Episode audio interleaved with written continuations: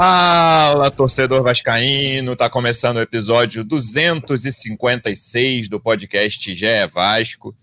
Eu sou o Luciano Melo, depois de mais uma derrota, 4 a 2 para o São Paulo, um jogo em que o empate se desenhou em certo momento ali da reta final, mas o Vasco conseguiu tomar dois gols depois dos 43 do segundo tempo, uma defesa frágil, vários problemas do time.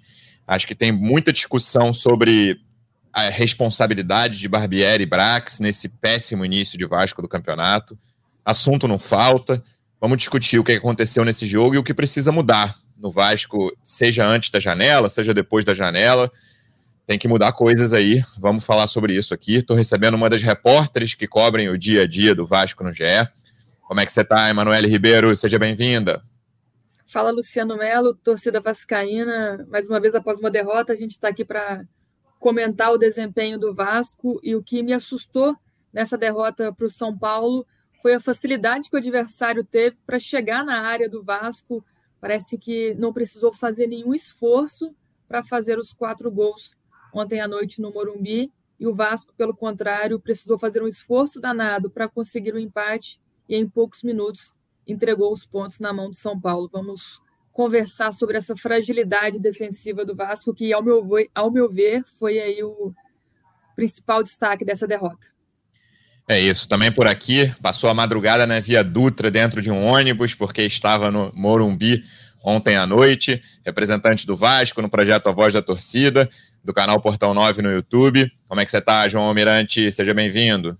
Fala, Luciano. Fala, Manu. Tô é, deprimido, frustrado, tô cansado, estou praguejando o meu editor Luciano Mello, que inventou de gravar esse programa domingo. Um abraço né? para você também. É, um domingão aí, galera almoçando, e eu aqui falando de Vasco e São Paulo, esse 4 a 2 E olha, eu acho que não foi nem dos piores jogos do Vasco, isso talvez seja até mais preocupante, porque o Vasco não jogou tão mal e ainda assim, como a Manu destacou, sofreu muito para fazer seus gols, mas conseguiu de alguma maneira buscar o, o resultado fora de casa, né? É, conseguiu em vários momentos da partida ser superior ao São Paulo, mas ainda assim tomou quatro gols com uma facilidade absurda, né? O, o primeiro gol já é, a gente estava parece, parece que via o roteiro do jogo contra o Santos, né? Como aquele começo um pouco melhor, tocando a bola, tentando se impor ali, ainda que sem criar muita coisa, mas conseguiu dar trabalho lá ao goleiro Rafael. E na primeira jogada do São Paulo, praticamente no ataque, eles conseguiram fazer uma trama ali pelo lado direito, mais uma vez pelo lado direito de defesa. Dessa vez me parece que, que falharam, principalmente o Galarza e o Léo não conseguem antecipar ali, enfim, o Vasco não consegue marcar bem.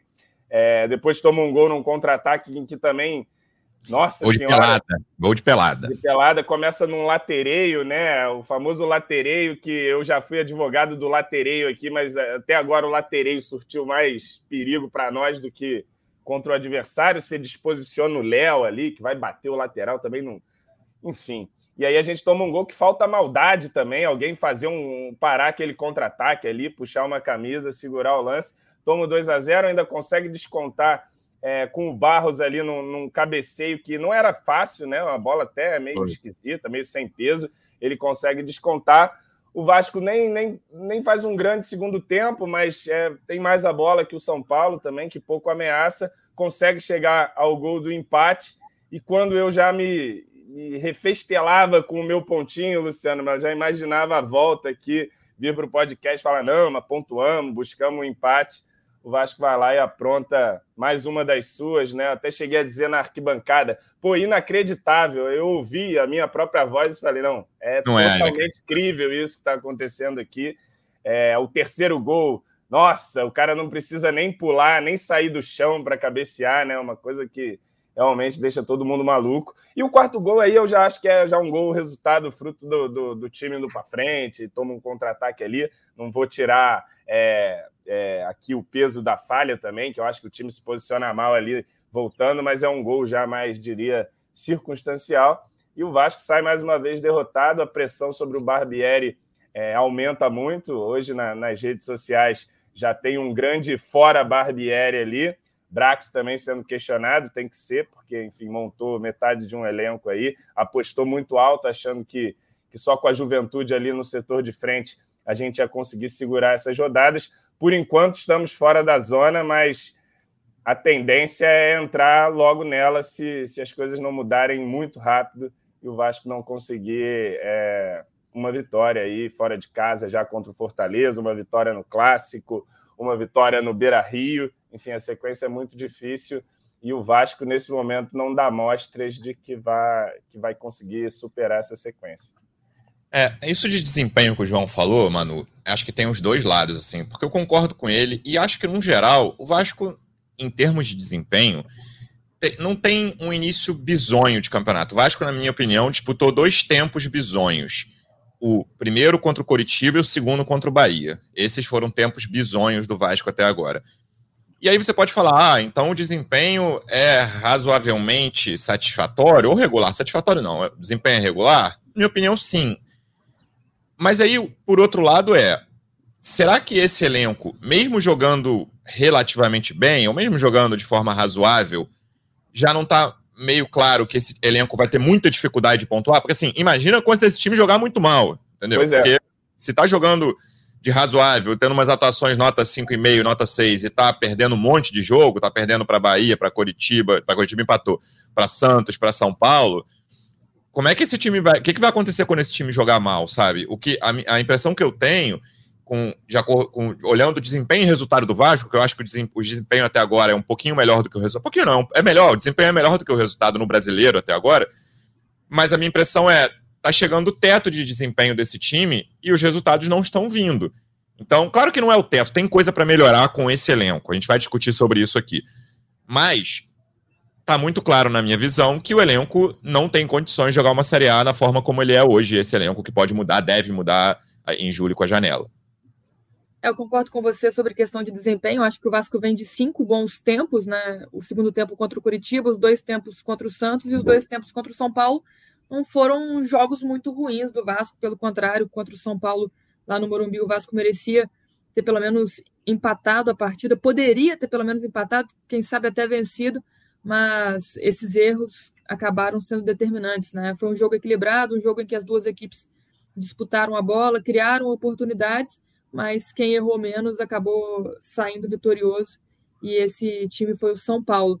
Acho que o elenco, é até o que eu coloco na, na minha análise pós-jogo, talvez seja o fator determinante para que o Vasco não consiga entregar os resultados nesse início de campeonato brasileiro. A gente entende as cobranças em cima do Maurício Barbieri, né? Acho que o Vasco também realmente em campo tem o que evoluir e precisa evoluir. A gente não está vendo tanta evolução do time assim no decorrer dos jogos nesse início de campeonato, mas o treinador, obviamente, tem problemas de peças, de opções, de elenco.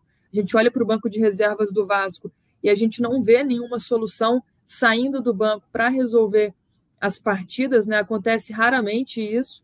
Ontem o Carabarral até saiu e, e deu o passe para o Galarza fazer o gol de empate ali no segundo tempo, mas os adversários, pelo contrário, né? O São Paulo teve o Michel Araújo, o Alisson, que são jogadores de mais qualidade, que são jogadores de banco de reservas, mas que podem ajudar, né? E o Vasco não tem peças desse nível no elenco. Então, acho que teve um problema de montagem do elenco, que isso está pesando muito agora nesse início de campeonato brasileiro, talvez ali no Carioca, pelo nível do campeonato, a gente não conseguiu perceber tanto isso, e agora no Campeonato Brasileiro, enfrentando adversários mais qualificados e com opções melhores no banco de reservas, isso tem pesado muito para o Vasco, né? Fala-se muito na questão física, que o Vasco não tem aguentado manter a intensidade nos 90 minutos. Isso acaba sendo é, normal, todo time sofre com isso, né? Mas o problema do Vasco mesmo é elenco, e acho que a montagem não foi legal, como eu disse, então essa culpa, essa responsabilidade, ela tem que ser dividida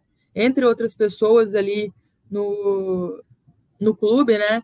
A questão de, de trabalho do Maurício Barbieri, a gente fala muito na ineficiência também, o Vasco tem até produzido, né?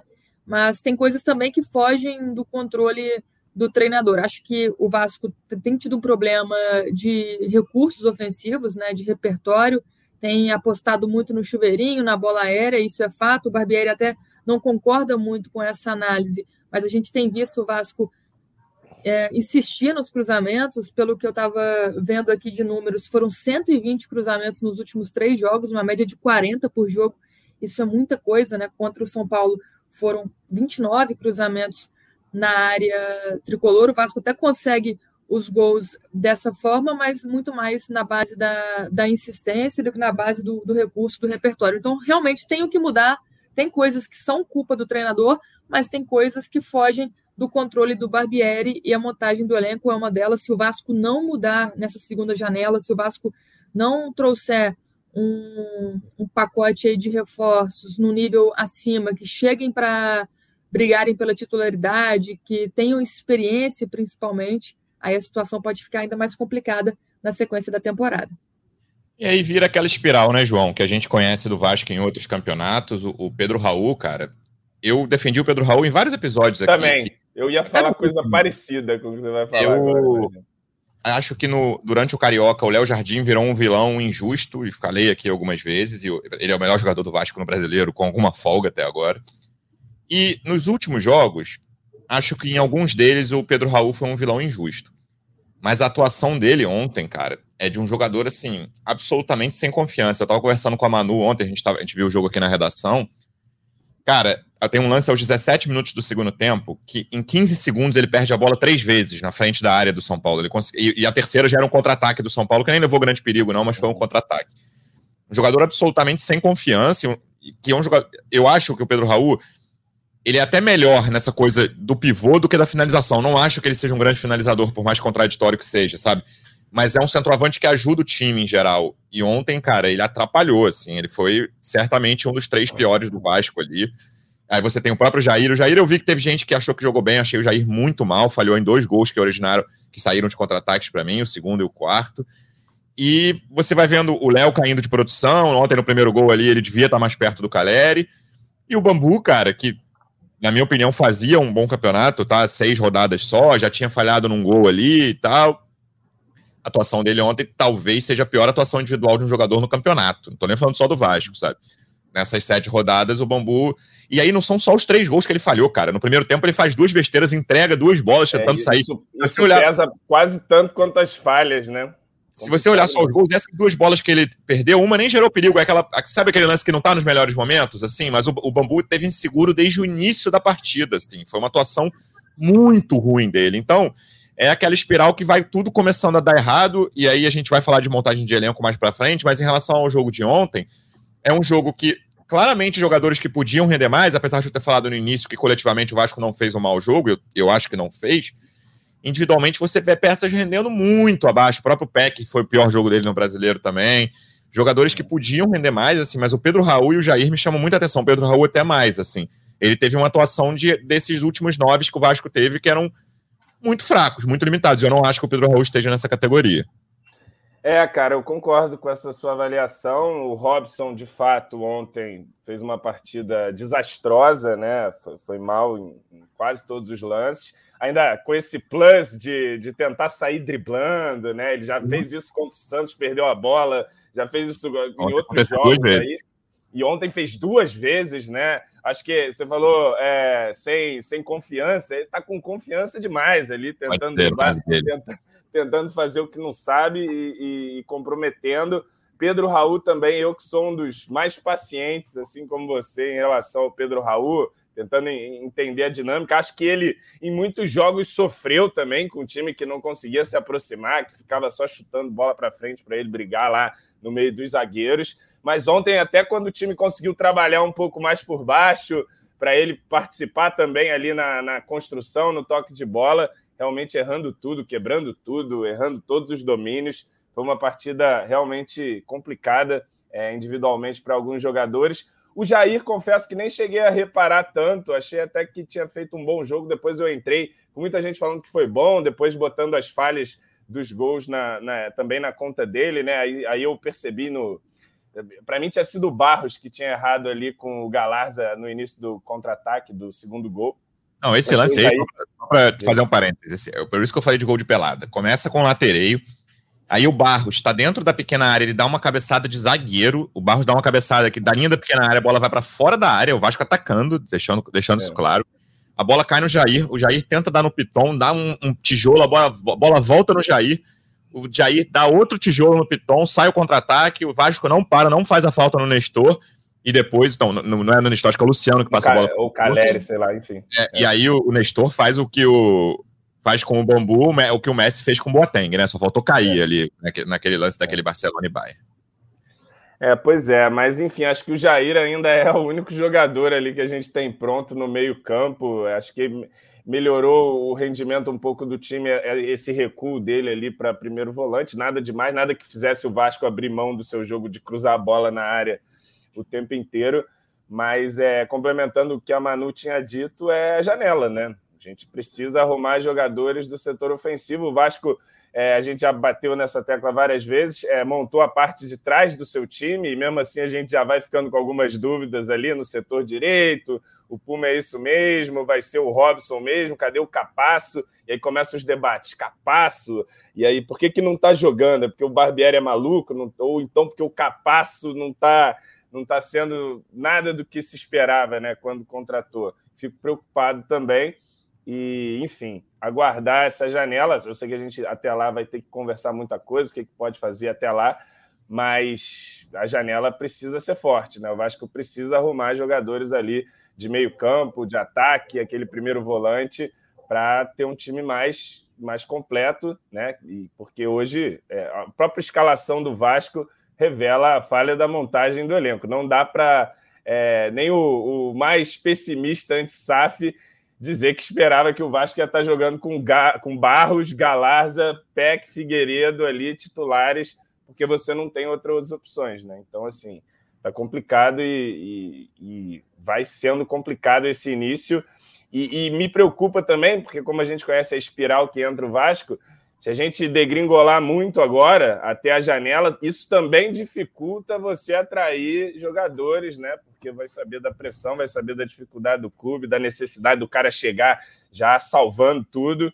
Então, isso também pode complicar. Teremos que vencer ainda esse obstáculo. O fato é que o Vasco precisa contratar aí, no mínimo, três titulares, três a quatro jogadores para chegar e vestirem a camisa. E se puder trazer mais, traz mais, porque, enfim, Acho que a gente precisa realmente de muita coisa no setor de, de ataque, né? Especialmente. Não que a defesa esteja perfeita, mas eu acho que no ataque é, a gente precisa de muito mais poder de fogo do que temos atualmente. É, eu falei de confiança e não citei o Puma, que talvez seja o maior exemplo disso, né? O, provavelmente o, o pior jogador do Vasco no Campeonato Brasileiro tem, tem muita chance de ser. E assim, era um jogador que no Carioca ajudou o Vasco de alguma forma, né? Fez um golaço contra o Flamengo, numa vitória, mas no brasileiro virou uma peneira. A, parte defensiva ao lado dele ali, o primeiro gol, o primeiro, né? O único gol do Santos sai por ali. E o primeiro gol contra o São Paulo. São gols muito parecidos, em momentos parecidos, né, Manu? Vasco jogando bem, não criando pra caramba, mas tendo duas chances razoáveis ali, tanto diante do Santos quanto diante do São Paulo e aí uma falha generalizada. O João não citou o nome dele, mas achei que ele falhou também no gol, no primeiro gol. Para mim, Galarza, Puma e Léo dividem essa falha do primeiro gol. Ali vi gente colocando no bambu, acho que é o único gol que ele é inocente, o bambu. Mas o Puma, e, e na transmissão, o repórter do, do Premier, que eu não vou lembrar agora o nome, peço perdão, mas nosso companheiro diz que o Barbieri falou, cara, sempre por aqui, sempre por aqui, depois do, depois do primeiro gol aconteceu isso. É, e o Barbieri já vinha antes de São Paulo marcar gol, né? Foi logo no, no começo, ali nos primeiros 10 minutos, o Barbieri já tinha pedido para o PEC fechar, né? Fazer a cobertura do Pumita, porque já estava vendo o espaço acontecer de novo, e o São Paulo é, chegou poucas vezes antes do gol, né? A primeira vez que o São Paulo chega de fato, ele faz o gol, mas antes teve umas duas bolas ali que foi pelo lado direito da defesa do Vasco, então um lado que preocupa bastante muito porque no, no primeiro momento ali da temporada, no Campeonato Carioca, a gente elogiou bastante o Pumita, né? A gente já sabia que o lateral tinha essa característica mais ofensiva, um jogador que apoiava mais o PEC e chegava bem no ataque, até cruzando bem, inclusive. E agora no Campeonato Brasileiro, essa característica ofensiva não tem feito a diferença e a deficiência atrás, né? Esse problema defensivo dele, pelo contrário, tem feito bastante diferença e preocupado muito nesse início do Vasco. Contra o São Paulo, mais uma vez, os gols saindo por ali. Pumita também no último gol, ele está correndo no meio campo, né? Perde a chance de parar a jogada, de fazer a falta, está é, mal posicionado e depois o Robson, que deveria estar tá cobrindo ele, sai da, da área e deixa o Juan sozinho para fazer o quarto gol do, do São Paulo. Então, uma série de erros, acho que isso afeta a confiança do Vasco também, né? Porque a gente vinha falando que a solidez defensiva talvez era o, o principal forte, né? Ponto forte do Vasco na temporada. O time atacou bem o mercado nesse setor, trouxe os laterais, os zagueiros, bons goleiros, mas agora essa que é a preocupação do torcedor, né? Na questão de evolução do trabalho do Barbieri, né? O time até fez os dois gols, conseguiu ali concluir quando teve a chance, né? Perdeu outras oportunidades também, mas aí atrás acabou cedendo espaços, a coisa desandou totalmente e preocupa muito como aconteceu depois do gol do empate do Galarza ali em três minutos, né? O São Paulo faz dois gols depois dos 40 do segundo tempo, então preocupa muito essa defesa do Vasco preocupa muito esse lado direito, como o Pumita tem se comportado em campo. Né? O Pumita já vi ele gesticulando ali também, pedindo a, a, cobertura, dizendo que algumas vezes fica sozinho com dois jogadores adversários, mas o, o PEC muitas vezes tem sido sacrificado nessa função de fazer a cobertura defensiva e acaba o Vasco perdendo também essa, essa força, esse ímpeto ofensivo do PEC lá na frente. Então, uma série de problemas que o Maurício Barbieri precisa corrigir e acho que essa questão defensiva o Vasco tem que recuperar a solidez que mostrou ali no Campeonato Carioca, no início do Brasileiro também, porque a partir dessa solidez, aí sim o time vai ter mais tranquilidade na frente para buscar os gols, né? A gente espera isso. É, eu acho assim, é, tem uma outra coisa. É, é, claro que tem que melhorar a solidez defensiva, mas ajuda também se você tiver um ataque mais eficiente, né? Nos momentos em que você tem o, o controle da partida, o domínio, você conseguir mudar o placar, mudar a situação psicológica do jogo a seu favor também, jogar mais tranquilo, jogar o nervosismo para o adversário, para a torcida adversária.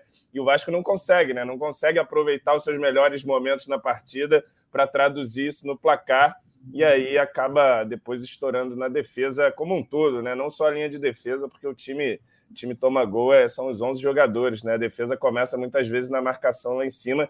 E acho que um grande mérito do Vasco no jogo de ontem, que fazia o Vasco jogar bem, é jogar melhor que o São Paulo, não era nem propriamente só o Vasco quando tinha a bola na construção ali, nos cruzamentos, que é realmente falta repertório limitado, mas a marcação-pressão que o Vasco conseguiu fazer ali no começo do jogo, obrigando toda hora o goleiro do São Paulo a dar chutão. O São Paulo tentava sair curto, vinha no goleiro, balão para frente, o São Paulo não conseguia sair. Passou ali os primeiros 20 minutos do jogo com muita dificuldade de sair dessa marcação do Vasco. Quando consegue sair, é, faz lá a sua jogada e aí a nossa fragilidade fica toda exposta, né? Acho que nesse pacotão aí tem muita gente já pedindo um zagueiro também para essa janela de meio do ano, né? Acho que chegou a falar em Lianco, ouvi essa especulação já antes da na, na outra janela, talvez agora possa pintar, mas não, não seria mal não chegar um, um zagueiro pela direita ali para assumir a titularidade, já que o Bambu não passa confiança e o Capasso atualmente vem sendo reserva do Bambu, né? Queria saber como é que é o treino do, do,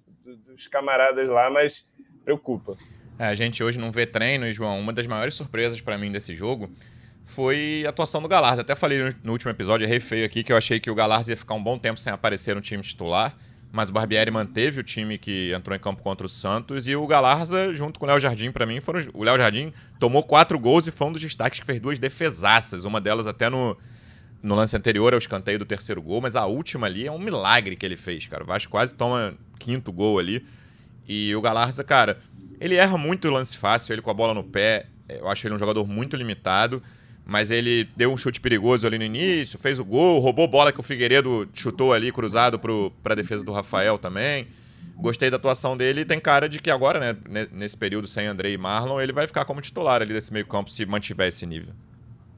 É, me parece que essa vai ser agora, né? Eu já estou esperando aí dar os 40 de programa que vem a pergunta fatal: qual time você vai escalar, João Almirante? Estou me preparando para esse momento. Acho que o Galarza, nesse, né, nessa hora, por incrível que pareça, vai, vai ganhando seu espaço aí, né? Fez o gol ontem, já tinha participado do gol lá contra o Curitiba também. É um cara que, em que pese a sua debilidade técnica, se movimenta bastante, luta o jogo. Ontem, porra, a marcação podia ter sido mais bem feita no Caleri ali na área no, no primeiro gol, né? Ele que. Ele falhou ali, é, falhou. O, ele que tem o primeiro duelo dentro da área ali. Mas, enfim, dadas nossas limitadas opções, né? Tendo o Jair ali como titular, o único titular do meio-campo, o Galarza, até que a janela de transferências nos, nos traga mais opções, vai ficando entre titular. E aí eu vou ver gente reclamando, o Galarza. Então, meu amigo, uhum. é o Barros também, que não, não, não fez um grande jogo, fez um gol lá não, também. Não, não fez também. Não. O Galarza ontem jogou melhor que o Barros. Cada um fez um gol, mas em geral. E eu gosto mais do Barros do que do Galarza, mas ontem o Galarza foi melhor.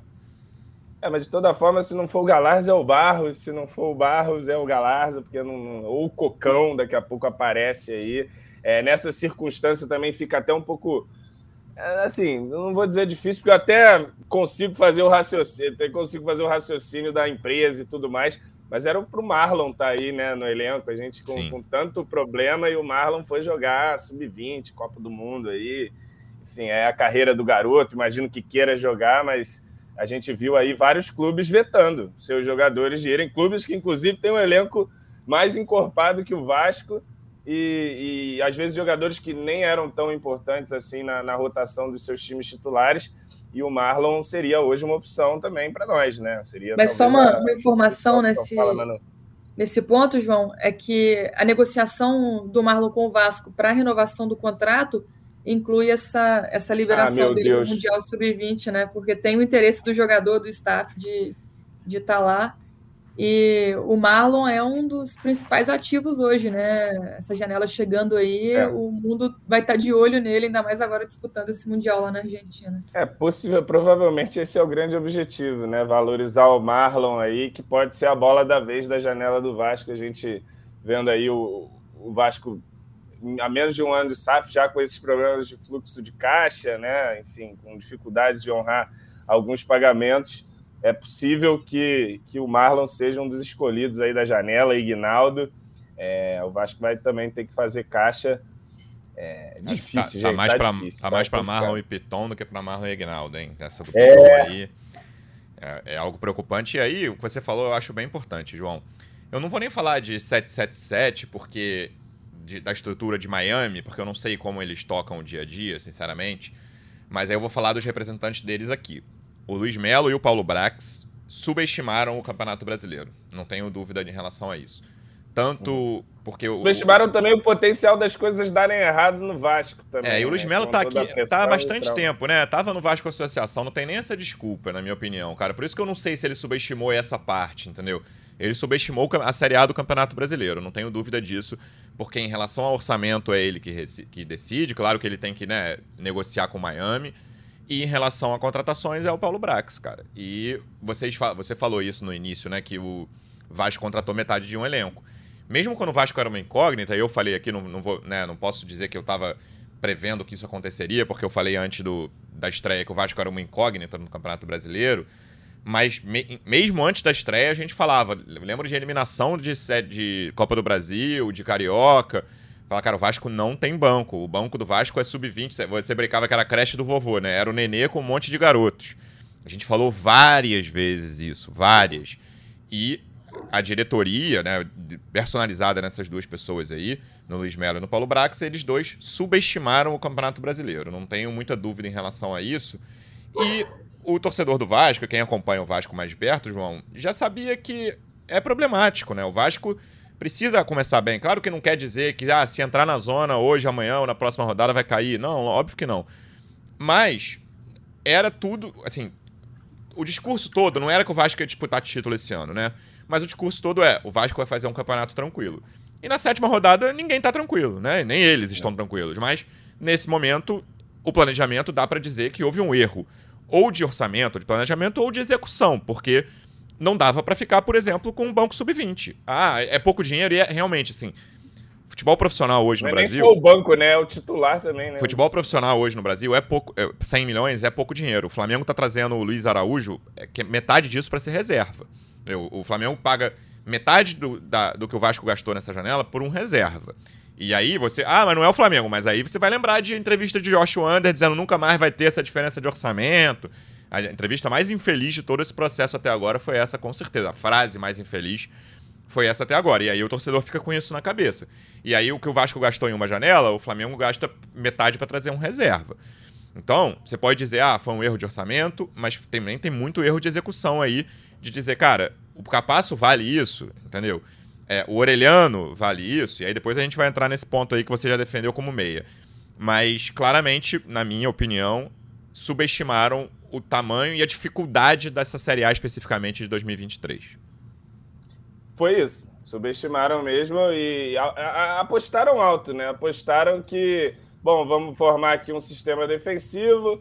Temos jovens de talento, como Peck, como Figueiredo, o próprio Aureliano que chegou aí. Contratamos o artilheiro do campeonato passado, o vice-artilheiro. Então tá ali o nosso centroavante. E, e não se trouxe jogador para o meio-campo, né? A gente tanto falou aqui, é, discutia, pô, não dá mais para o Nenê vai ter que trazer alguém para a vaga do Nenê e o Vasco perdeu o Palácios, que foi um cara contratado ano passado para ser um jogador importante e não está sendo, está sendo lá no Colo-Colo. O Nenê saiu e não veio ninguém, né? Se apostou também, não, o Alex Teixeira pode fazer a meia, pode fazer a ponta, é versátil. Enfim, hoje o Alex está, inclusive, caindo para o banco, né? Concordo com essa sua análise. Foi uma aposta é, muito arriscada e agora é, a gente precisa, nessas 14 rodadas até a janela, me parece que são 14 ou 13 rodadas, sobreviver, conseguir é, manter ali na pontuação próximo ali do meio da tabela. Ainda está coisa muito embolada, né? Qualquer duas vitórias agora nesse momento no campeonato pode te alçar bacana ali na tabela, é, mas tá difícil imaginar essas vitórias aí nesses próximos confrontos que a gente tem. É, e, e começa, claro, a arrebentar no lado sempre mais fraco, que é o do treinador, né?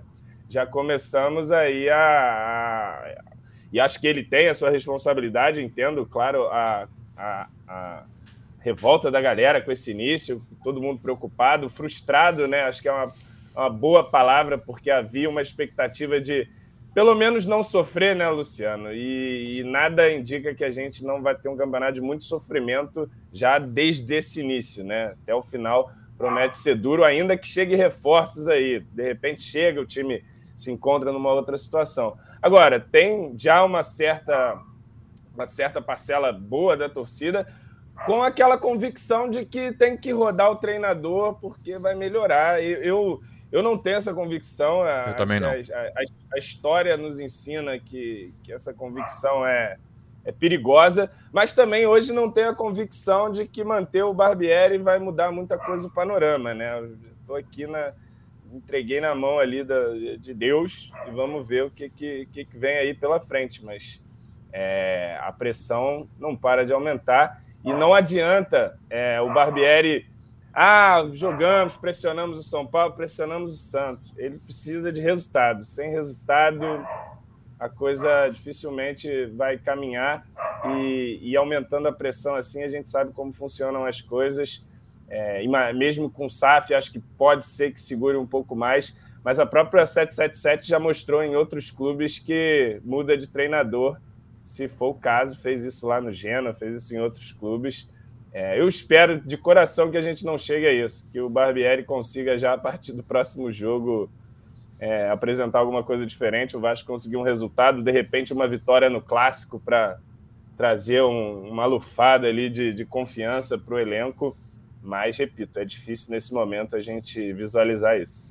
É, eu acho o trabalho do Barbieri mediano e acho que ele tem muita culpa nos dois tempos que eu citei aqui. O segundo tempo contra o Bahia, as substituições destruíram o time e ele não tinha como entrar com, contra o Coritiba da forma como o time entrou, assim. Acho que ele tem muita responsabilidade nesses tempos. Mas, em geral, eu gosto das ideias de futebol dele. E não tô falando das entrevistas, não, tá? Ele até pediu desculpa, né? Depois que a gente gravou aqui, falou da, da coletiva bem feliz dele contra o Santos, ele pediu desculpa. Acho que ele é um cara que fora esse lapso ali, ele entende o que ele, onde ele está pisando, na minha, na minha opinião. E tem ideias com as quais eu me identifico, ideias de futebol, claro. E aí vem uma pressão, Manu, e aí eu queria ouvir de você que está ali cobrindo o clube. É, a 777, ao que parece, o que a gente conhece, né, é, ela é muito recente na maioria dos clubes que ela administra. O Genoa é que tem um, né, um, um tempo maior aí. No Genoa, ela já demitiu alguns treinadores, né? Não foi nenhum. Nem, é, e a primeira contratação, que foi o Shevchenko, foi bem ruim, ele, ele caiu rápido.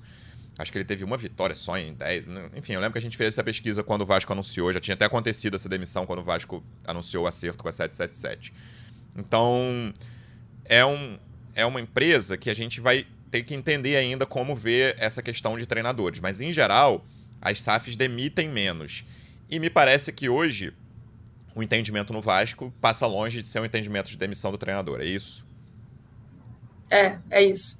A torcida realmente tem feito uma pressão, né? O, os muros de São Januário, inclusive, amanheceram pichados neste domingo, depois da derrota, com a frase fora Barbieri. A torcida está fazendo essa pressão, está fazendo essa cobrança. A gente vê um movimento muito grande nas redes sociais, só que isso ainda não ecoa dentro do clube, né? Não só por essa mudança de postura, de, de cultura com a SAF, mas porque as pessoas que estão lá dentro hoje representando a 777, é, no caso do departamento de futebol, a gente tem o Paulo Brax, o Abel Braga, são pessoas que acreditam no trabalho do Barbieri, que estão vendo as coisas acontecerem lá dentro e confiam que as coisas vão andar aí nas próximas semanas, nos próximos meses. Acho que existe uma confiança muito grande a partir da, da segunda janela de transferência, se o Vasco conseguir trazer as peças para qualificar esse elenco e dar ali mais opções, melhores opções para o Barbieri, existe uma confiança de que, o de que o trabalho vai melhorar. E existe também essa crença de que o, o Vasco, né, essa análise, essa leitura de que o Vasco foi bem contra o Santos, foi bem contra o São Paulo,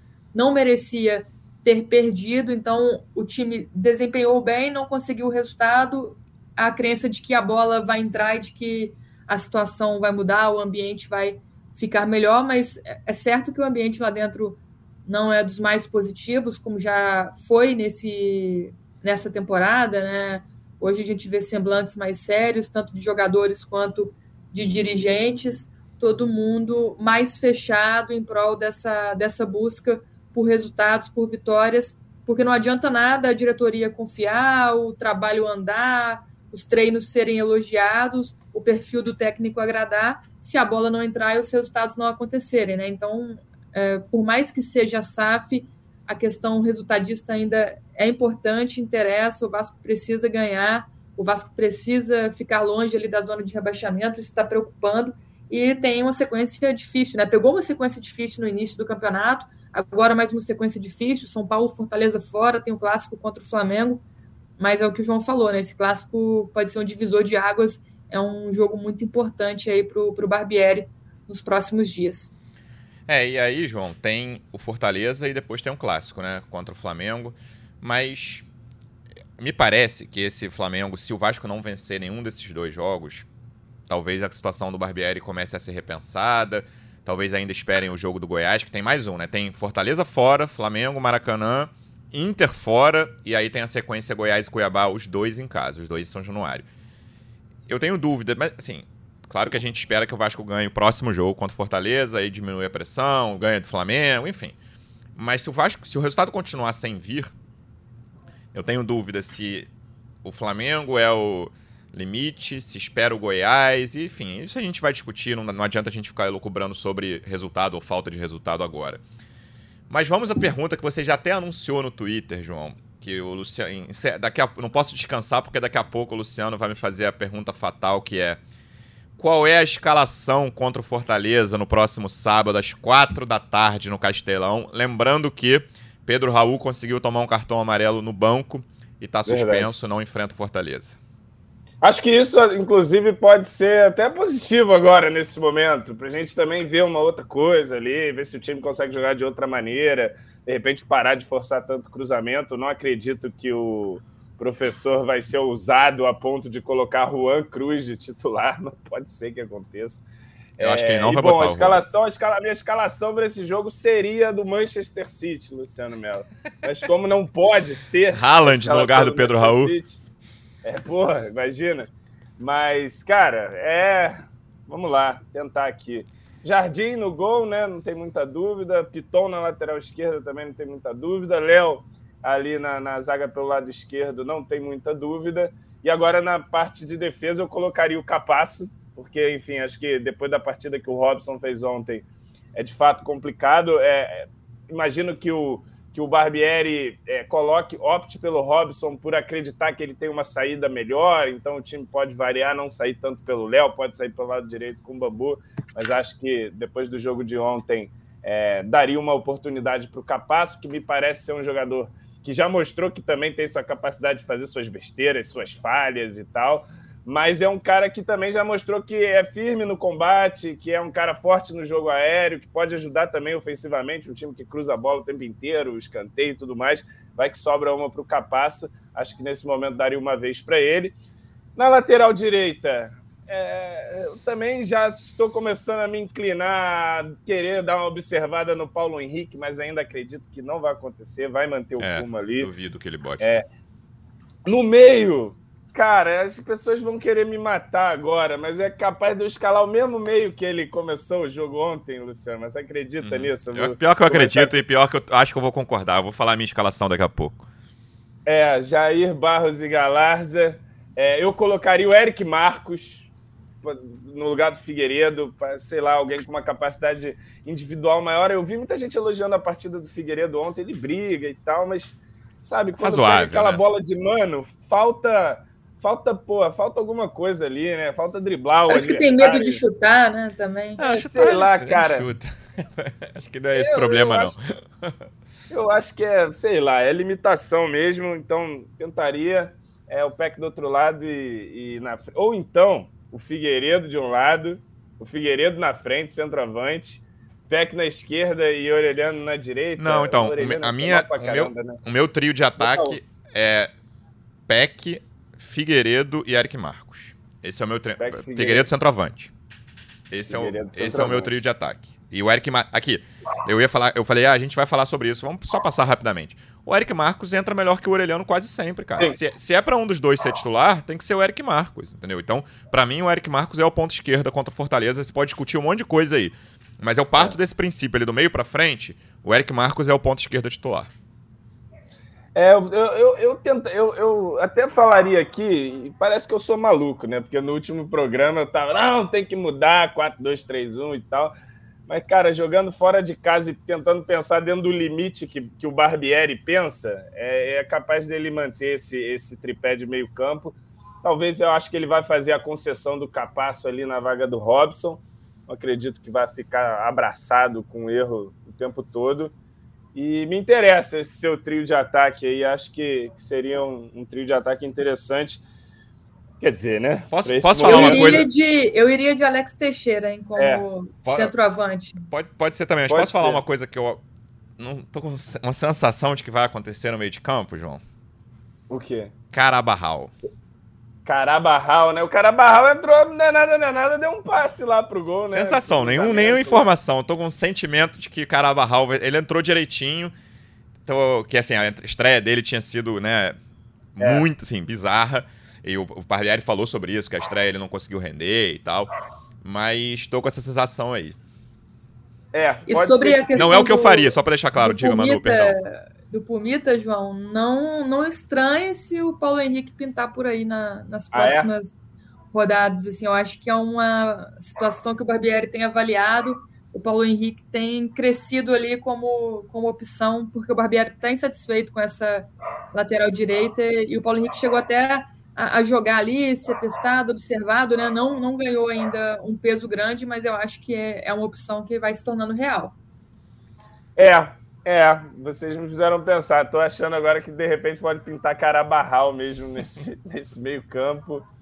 Cara, tá complicado, né? É, mas assim, jogando contra o Fortaleza fora de casa, é, não imagino também ele mudando um, um esquema mais ofensivo para tentar, pô, vamos para cima do Fortaleza. Acho que não vai por essa linha. Fortaleza que vem de uma derrota agora com o América, certamente vai querer é, compensar em casa e a gente vai ter que buscar o nosso resultado também, né? Nesse momento, com a pontuação que a gente tem, falar que o empate Não, seria um bom resultado, o pessoal vai ficar louco, mas até seria, de fato, um empate com Fortaleza, né? Eu acho que o problema não é nem a derrota para o São Paulo, ou eventual derrota para Fortaleza, é você não fazer a sua parte com Bahia, não fazer a sua é, parte. Contra Santos, Coritiba e Bahia fazer um ponto, né? Pois é, isso que é duro, né? Enfim, vamos ver aí o que, que o Barbieri vai arrumar. Falo assim, Barbieri, porque a galera tá no fora Barbieri, mas já tá claro que pelo menos para essa semana não vai acontecer. Então nos resta torcer para que o homem acerte alguma coisa no, no próximo fim de semana e, e, o Vasco pontue. É isso, voltaremos então depois desse jogo contra o Fortaleza, que é no sábado, 4 horas da tarde, lá no Castelão. Que venha a segunda vitória do Vasco no brasileiro, esperamos. E vamos ver o que, que vai acontecer. Manu, obrigado mais uma vez pela presença e até a próxima. Valeu, Lu, valeu, João, valeu, torcida vascaína. Barbieri tendo mais uma semana cheia de treinos, né? Esse tem sido o diferencial do Vasco. A gente espera que. Diferencial para o bem ou para o mal? Coisa nova. É, que seja um diferencial para o bem a partir desse próximo jogo aí no, no sábado que vem.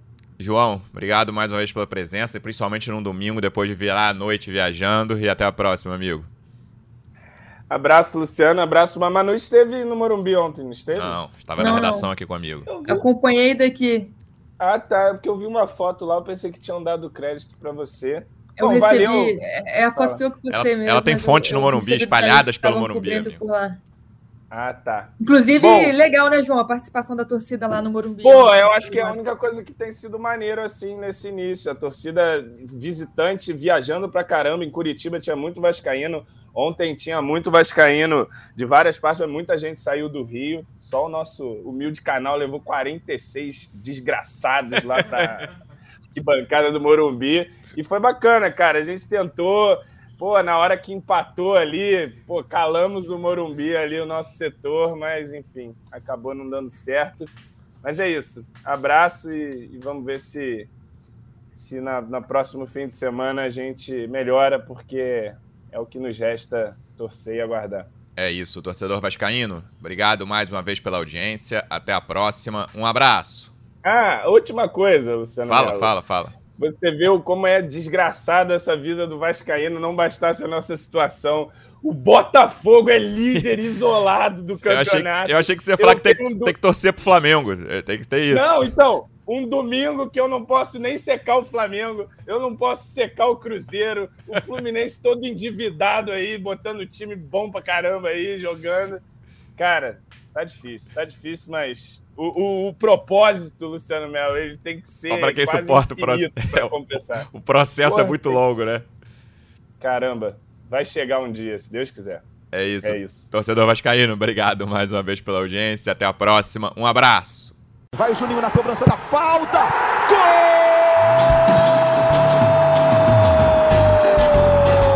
Sabe de quem? Do Vasco! Do Vascão da Gama, do Gigante da Colina. É o GE Vasco.